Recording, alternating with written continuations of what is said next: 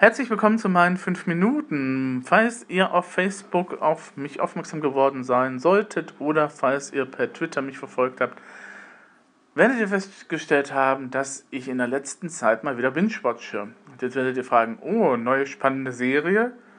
Nein, na gut, spannend schon. Neu ist diese Serie nicht. Sie hat momentan 46 Folgen an 10 Minuten und ist auf YouTube zu finden, beziehungsweise es ist eher eine Doku-Serie, also kurze Dokumentation, nennt sich Dead Moors oder Dead Moors Series. Müsst ihr mal bei YouTube gucken oder einfach mal googeln, dann kommt ihr da drauf. Ähm, gemacht von Dan Ball, der ähm, ein gewisses Fable für ja für das äh, für Lost Places halt hat, also für Sachen, die eben halt seit langer Zeit leer stehen, Gebäude, ähm, Shopping Malls gehören natürlich auch dazu. Und genau um die dreht es sich in dieser Serie. Also entweder besucht Dan dann eben halt eine Shopping Mall, die kurz vorm Niedergang ist, wo die ganzen großen Läden weggezogen sind und nur noch diese kleineren Sachen drin sind, wo es absehbar ist, dass man da irgendwas machen muss. Ne, teilweise sagt er ja dann auch, ja, hier sind Renovierungsarbeiten zugange. Und teilweise sagt er aber auch, also ich glaube nicht, dass das hier noch irgendwas wird. Ähm, Kommentare von ihm sind auch immer sehr nett.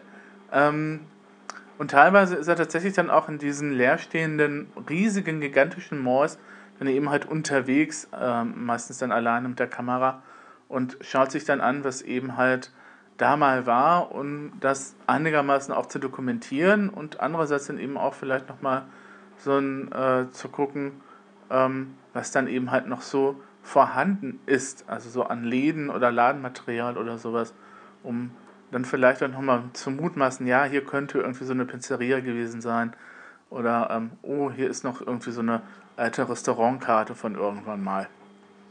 Und das, was man so findet. Wenn man eben halt bei diesen alten Gebäuden durch die Gänge schleicht. Ähm, ja, was fasziniert mich jetzt an diesen bisher 46 Folgen, 10 Minuten, 10 bis 15 Minuten lang?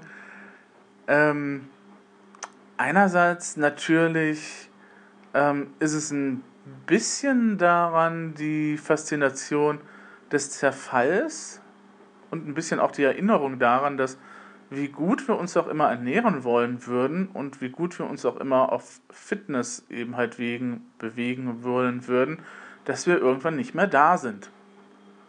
Dass dann irgendwann auch nochmal, eventuell haben wir Glück und irgendwie haben Söhne oder Töchter, die dann halt ähm, dafür sorgen, dass das, was wir eben halt mal gehabt haben, irgendwo verstaut wird oder ähm, na, kann auch sein, dass alles eben halt als Krempel eingestuft wird und irgendwann im Container landet.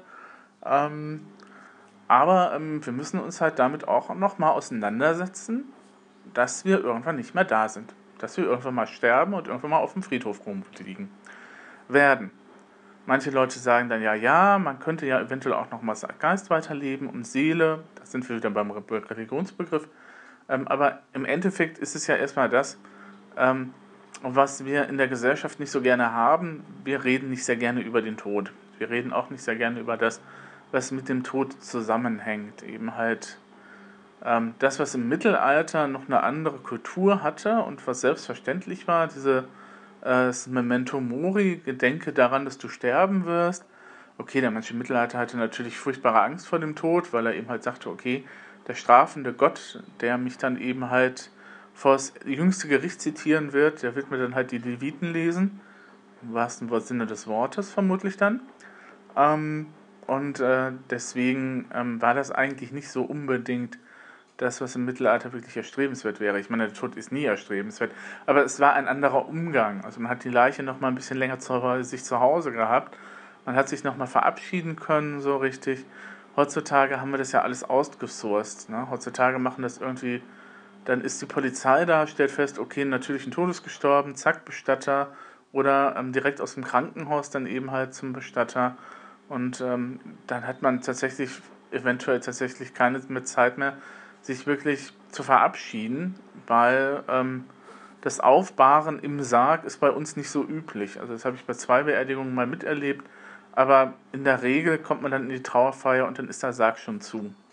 Na, also kann man eben halt nicht mehr ähm, irgendwie nochmal über die Wange streichen oder eben halt sich das nochmal anschauen, ähm, was dann eben da halt ähm, von dem Menschen übrig ist, der da eben jetzt eben ne, in der Kiste liegt. Um das mal so auszudrücken. Einerseits das, einerseits dieses Memento Mori Gedenken, ne? also vor allem natürlich, wenn er da in diese ganz alten, zerfallenen Gebäude reingeht, ähm, wo dann eben halt irgendwelche Frösche sich angesiedelt haben, wo die Natur dann halt schon wieder fast schon alles übernommen hat, mehr oder weniger. Und ähm, andererseits ist es natürlich auch so, dass man dann vielleicht auch mal ins Rübern kommt, was passiert denn, wenn der Konsum generell aus den Städten rausgeht. Also es betrifft jetzt nicht nur die Malls an sich, es sind ja nur die Orte, an denen der Konsum stattfindet, sondern was passiert, wenn der Konsum in der Stadt sich zurückzieht? Was bleibt denn dann an Gebäuden über? Was bleibt dann eben halt an Spielfläche über? Und gibt es dafür irgendwelche anderen Lösungen, als dass der Investor dann eben halt dieses Gebäude leer stehen lässt? Meistens, weil es dann halt billiger ist, entweder ist es dann tatsächlich später mal einzureißen und dann neu zu bauen, ähm, als äh, es renovieren zu lassen. Oder weil der Investor an sich total überhaupt, überhaupt kein Interesse an diesem Objekt mehr hat und das eben halt nur so mit sich mitschleppt, weil das irgendwann mal so äh, die äh, beste Praline in der Schachtel war. Aber ähm, heute ist die Schokolade dann weiß geworden und äh, das, die möchte dann halt keiner mehr essen.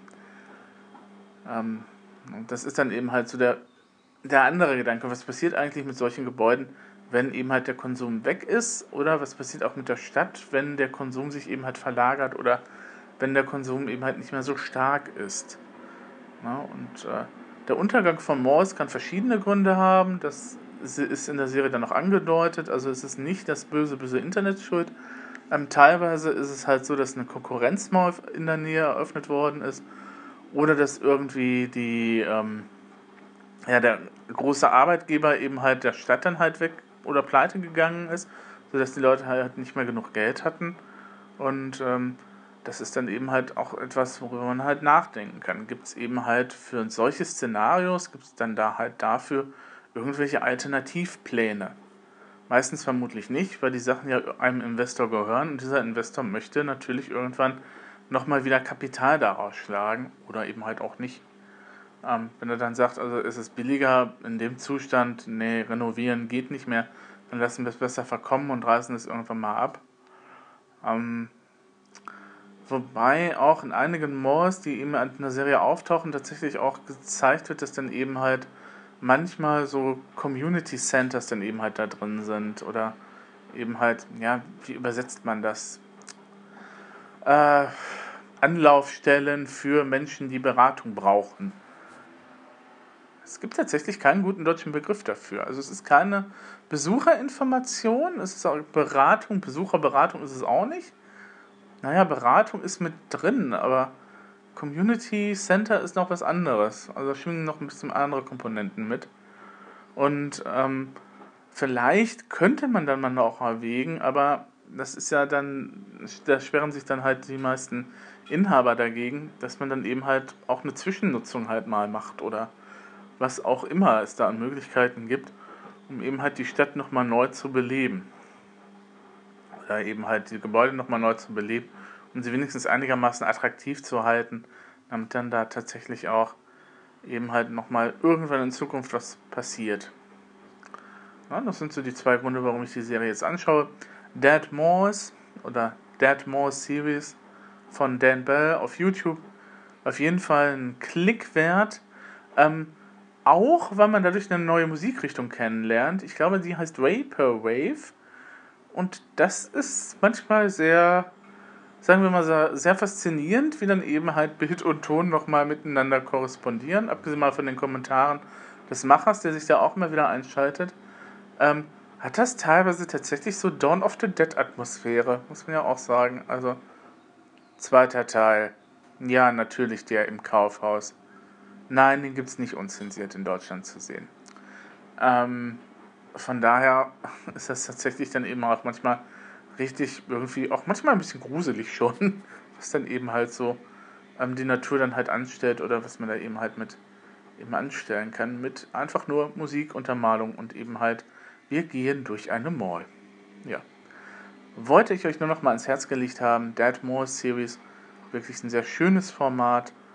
Ähm, anderes, da muss man ein bisschen festeren Magen haben, was Dan Bell auch noch mal macht, ist Another Dirty Room, wo er bewusst halt Absteigen eben halt bucht, also Motels, die so, weiß ich nicht, von 40 bis 85 Dollar, glaube ich, reicht so die Preisspanne ähm, fürs Zimmer, für die Nacht. Ähm, und wo er dann mal da rangeht, eben halt zu gucken, wie sauber ist der Raum denn jetzt eigentlich. Sollte man wirklich einen festen Magen haben, wenn man sich das angucken möchte. Gehabt euch wohl.